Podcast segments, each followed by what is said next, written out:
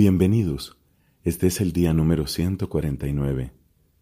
Estamos leyendo toda la Sagrada Escritura en 365 días. Pidamos juntos, fiados de la intercesión de la Santa Virgen y de todos los santos, pidamos juntos el don del Espíritu, que a ellos les concedió una plenitud de vida cristiana y que a nosotros nos puede ayudar a recibir y a vivir la palabra de Dios. Hoy tenemos textos del segundo libro de Samuel, del libro de los Salmos y del Evangelio según San Marcos. En el nombre del Padre y del Hijo y del Espíritu Santo. Amén. Del segundo libro de Samuel, capítulo 20. Casualmente se encontraba allí un malvado llamado Seba, hijo de Bicri, un benjaminita. Él tocó la trompeta y exclamó, Nosotros no tenemos parte con David, ni herencia común con el hijo de Jesé, cada uno a su carpa Israel.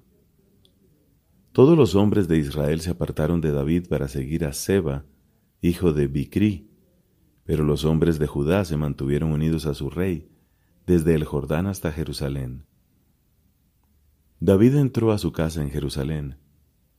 Entonces el rey tomó a las diez concubinas que había dejado al cuidado de la casa y las puso en un recinto bien custodiado. Él proveía su mantenimiento, pero no tuvo más relaciones con ellas, y así estuvieron recluidas viviendo como viudas hasta el día de su muerte. El rey dijo a Amasá, Convócame a los hombres de Judá en tres días, luego preséntate aquí. Amasá fue a convocar a Judá, pero se excedió del plazo que David le había fijado.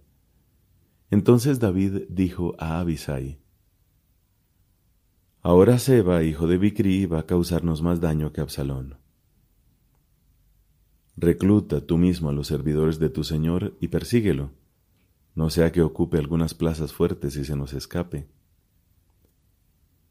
Así partieron detrás de Abisai los hombres de Joab, los quereteos, los peleteos y todos los guerreros, saliendo de Jerusalén en persecución de Seba, hijo de Bicri.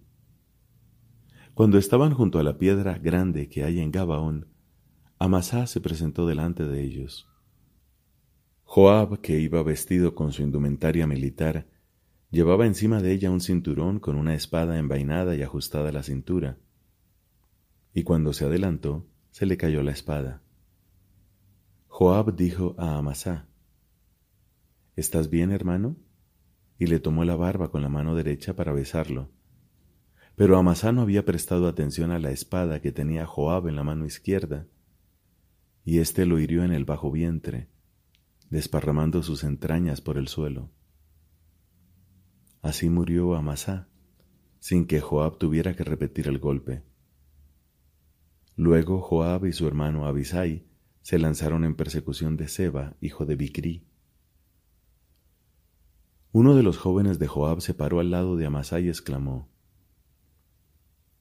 El que es partidario de Joab y está con David, que siga a Joab.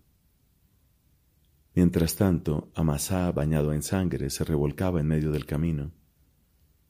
Al ver que todos se detenían, aquel hombre retiró a Amasá del camino y arrojó sobre él su manto, porque veía que todos los que llegaban junto a él se paraban. Y una vez que lo apartó del camino, todos siguieron adelante, detrás de Joab, para perseguir a Seba, hijo de Bicri. Seba recorrió todas las tribus de Israel, hasta Abel Bet Maacá, y todos los del clan de Bicri se reunieron y también lo siguieron. Pero los otros fueron a sitiarlo en Abel Bet Maacá, y levantaron contra la ciudad un terraplén que llegaba al antemuro. Como toda la tropa que estaba con Joab se puso a socavar el muro para hacerlo caer, una mujer sagaz gritó desde la ciudad Escuchen, escuchen. Díganle por favor a Joab que se acerque aquí para que yo le hable. Él se le acercó y la mujer le dijo, ¿Tú eres Joab? Sí, soy yo, respondió él. ella continuó diciendo, Escucha las palabras de tu servidora. Joab respondió, Te escucho. Entonces la mujer habló en estos términos. Antes se solía decir que se consulte a los de Abel y asunto concluido. Nosotros somos de lo más pacífico y leal en Israel. ¿Y tú pretendes destruir una ciudad que es madre en Israel? ¿Por qué quieres aniquilar la herencia del Señor? Pero Joab respondió, Lejos de mí destruir y arruinar, no se trata de eso. Lo que pasa es que un hombre de la montaña de Efraín, llamado Seba, hijo de Bicri, ha alzado su mano contra el rey David. Entréguenlo a él solo, y yo me retiraré de la ciudad. La mujer dijo a Joab, Enseguida te arrojarán su cabeza por encima del muro.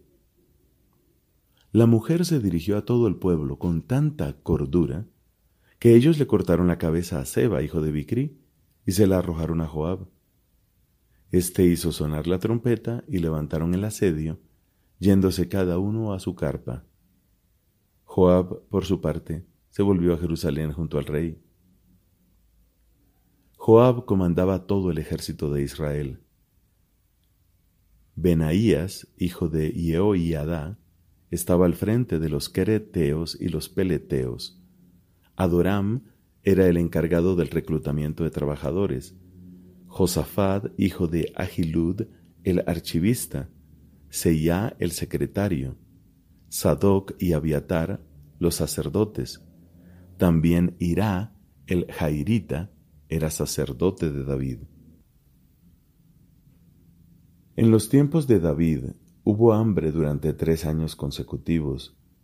David consultó al Señor y el Señor le respondió, Esto se debe a Saúl y a esa casa sanguinaria, porque él dio muerte a los Gabaonitas. Entonces David convocó a los Gabaonitas y les habló.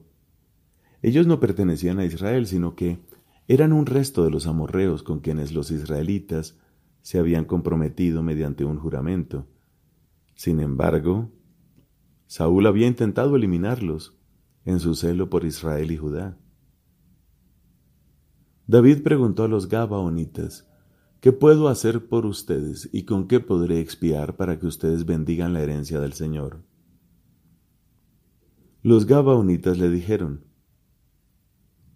no tenemos con Saúl y su familia ninguna queja por cuestiones de plata y oro, ni tenemos cuestiones con ningún otro hombre en Israel para hacerlo morir. David respondió, Haré por ustedes lo que me pidan. Ellos dijeron al rey, Aquel hombre trató de exterminarnos y proyectaba aniquilarnos para que no subsistiéramos en todo el territorio de Israel. Que nos entreguen a siete de sus descendientes y nosotros los colgaremos delante del Señor en Gabaón, en la montaña del Señor. Yo se los entregaré, respondió el rey. El rey le perdonó la vida a Meribaal, hijo de Jonatán, a causa del juramento que David y Jonatán, hijo de Saúl, se habían hecho en nombre del Señor. Pero tomó a Armoni y Meribaal, los dos hijos que Rispa, hija de Ayá, había tenido con Saúl, y los cinco hijos que Merab, hija de Saúl, había tenido con Adriel, hijo de Barzilai, el de Mejolá, y se los entregó a los Gabaonitas.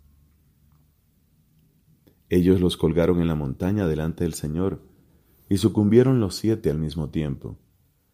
Fueron ejecutados en los primeros días de la cosecha, al comienzo de la recolección de la cebada. Rispa, hija de Ayá, tomó una lona y la tendió para poder recostarse sobre la roca. Así estuvo desde el comienzo de la cosecha hasta que las lluvias cayeron del cielo sobre los cadáveres, espantando durante el día a las aves del cielo y durante la noche a las fieras de los campos.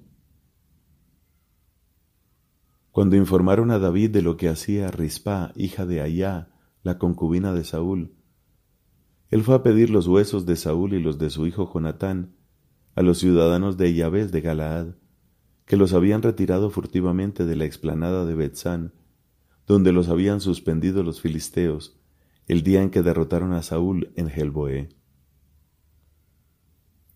David se llevó de allí los huesos de Saúl y los de su hijo Jonatán, y también recogió los huesos de los que habían sido colgados. Todos fueron sepultados en el país de Benjamín, en la tumba de Kis, el padre de Saúl. Y una vez que hicieron todo lo que el rey había ordenado, Dios se mostró propicio con el país. Los filisteos reanudaron la guerra contra Israel. Entonces David bajó con sus servidores y presentaron batalla a los filisteos. David estaba extenuado, e Isbo Benob, uno de los descendientes de Rafá, cuya lanza pesaba trescientos ciclos de bronce y que llevaba ceñida una espada nueva, amenazó con matar a David. Pero Abisai, hijo de Zerullá, acudió en su auxilio y abatió al filisteo dándole muerte. Los hombres de David lo conjuraron diciendo, Tú no irás más a combatir con nosotros, no sea que extingas la lámpara de Israel. Después hubo un combate contra los filisteos en Gob. Fue entonces cuando Sibecai, el Jusatita, mató a Asaf, que era uno de los descendientes de Rafá. Luego hubo otro combate contra los filisteos en Gob. El Hanán, hijo de Jair, el de Belén, mató a Goliat de Gat. El asta de la lanza de Goliat era gruesa como el palo grande de un telar. También hubo un combate en Gat. Allí había un hombre de enorme estatura, que tenía seis dedos en cada mano y seis en cada pie, veinticuatro en total también él era descendiente de Rafá, y como desafiaba a Israel, lo mató Jonatán, hijo de Simea, hermano de David. Estos cuatro eran descendientes de Rafá en Gat, y fueron abatidos por la mano de David y de sus servidores. Palabra de Dios. Te alabamos, Señor. Salmo número 141. Salmo de David. Yo te invoco, Señor, ven pronto en mi ayuda. Escucha mi voz cuando te llamo. Que mi oración suba hasta ti como el incienso, y mis manos en alto, como la ofrenda de la tarde. Coloca, Señor, un guardián en mi boca y un centinela a la puerta de mis labios. No dejes que mi corazón se incline a la maldad o a cometer delitos con hombres perversos. No, nunca gustaré de sus manjares. Que el justo me golpee como amigo y me corrija, pero que el óleo del malvado no perfume mi cabeza. Yo seguiré oponiendo mi oración a sus maldades. Sus príncipes cayeron despeñados, esos que se complacían en oírme decir, como una piedra de molino hecha pedazos, están esparcidos nuestros huesos ante las fauces del abismo. Pero mis ojos, Señor, fijos en ti. En ti confío, no me dejes indefenso. Protégeme del lazo que me han tendido y de las trampas de los que hacen el mal. Caigan los malvados en sus propias redes, mientras yo paso sin hacerme daño. Padre, te da gloria a tu Hijo en el Espíritu Santo, como era en el principio, ahora y siempre, por los siglos de los siglos. Amén. Del Evangelio según San Marcos, capítulo 15, versículos del 21 al 39. Como pasaba por allí Simón de Sirene, padre de Alejandro y de Rufo, que regresaba del campo, lo obligaron a llevar la cruz de Jesús. Y condujeron a Jesús a un lugar llamado Gólgota, que significa lugar del cráneo. Le ofrecieron vino mezclado con mirra, pero él no lo tomó. Después lo crucificaron. Los soldados se repartieron sus vestiduras, sorteándolas para ver qué le tocaba a cada uno. Ya mediaba la mañana cuando lo crucificaron. La inscripción que indicaba la causa de su condena decía, el rey de los judíos. Con él crucificaron a dos ladrones, uno a su derecha y el otro a su izquierda. y se cumplió la escritura que dice, fue contado entre los malhechores.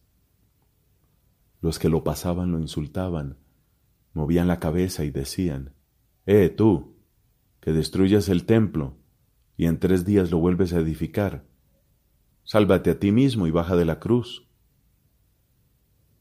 De la misma manera, los sumos sacerdotes y los escribas se burlaban y decían entre sí, ha salvado a otros y no puede salvarse a sí mismo.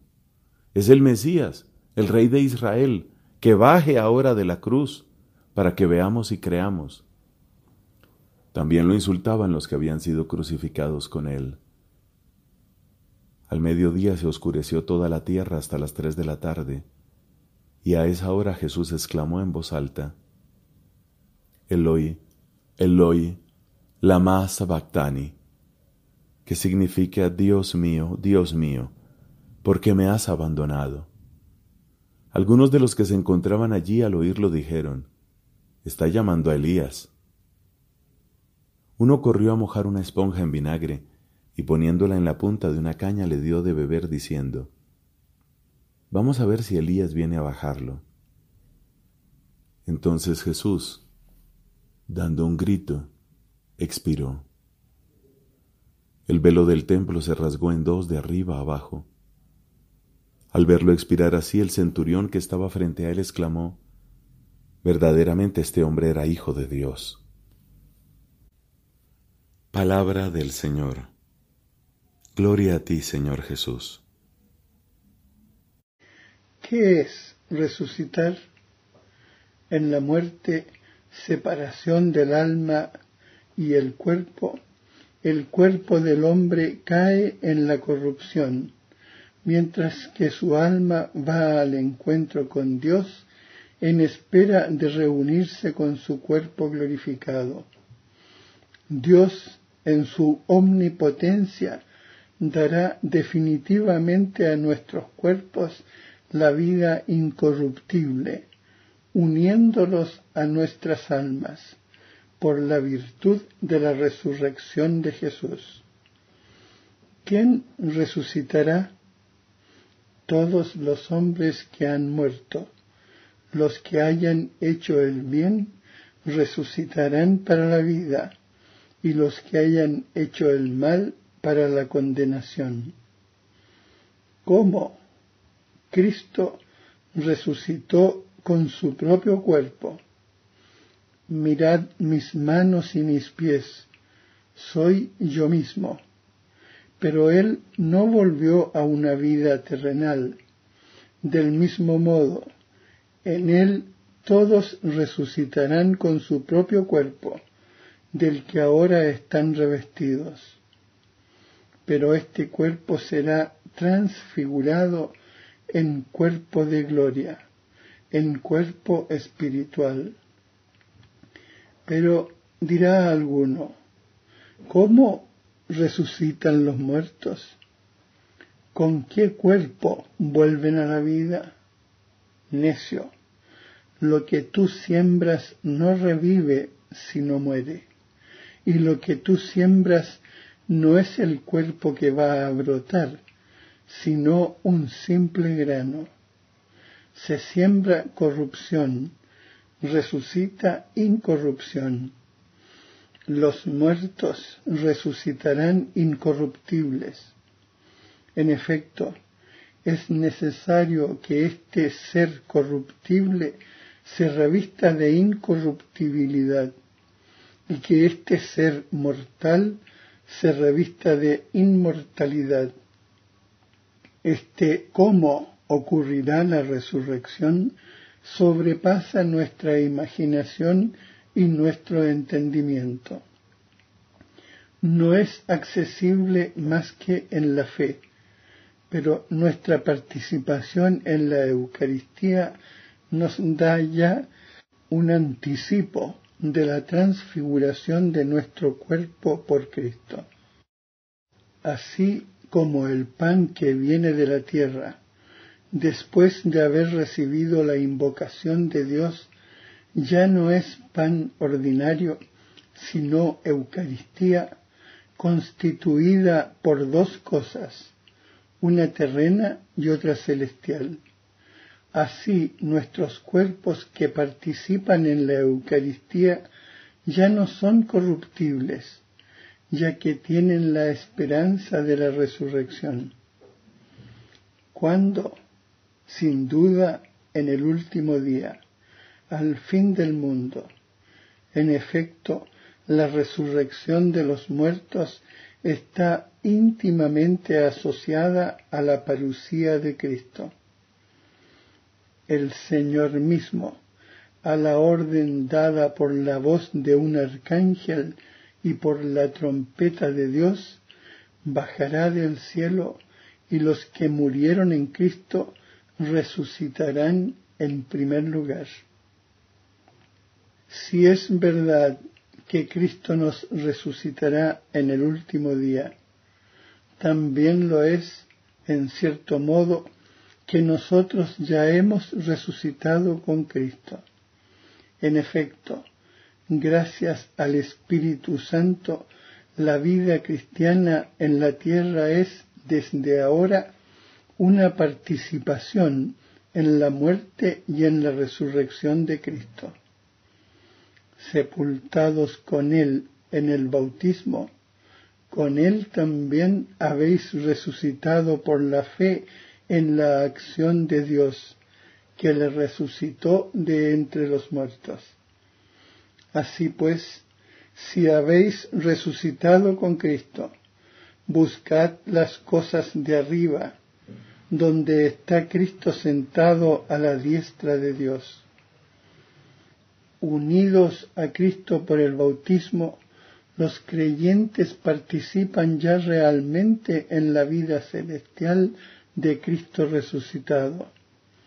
Pero esta vida permanece escondida con Cristo en Dios.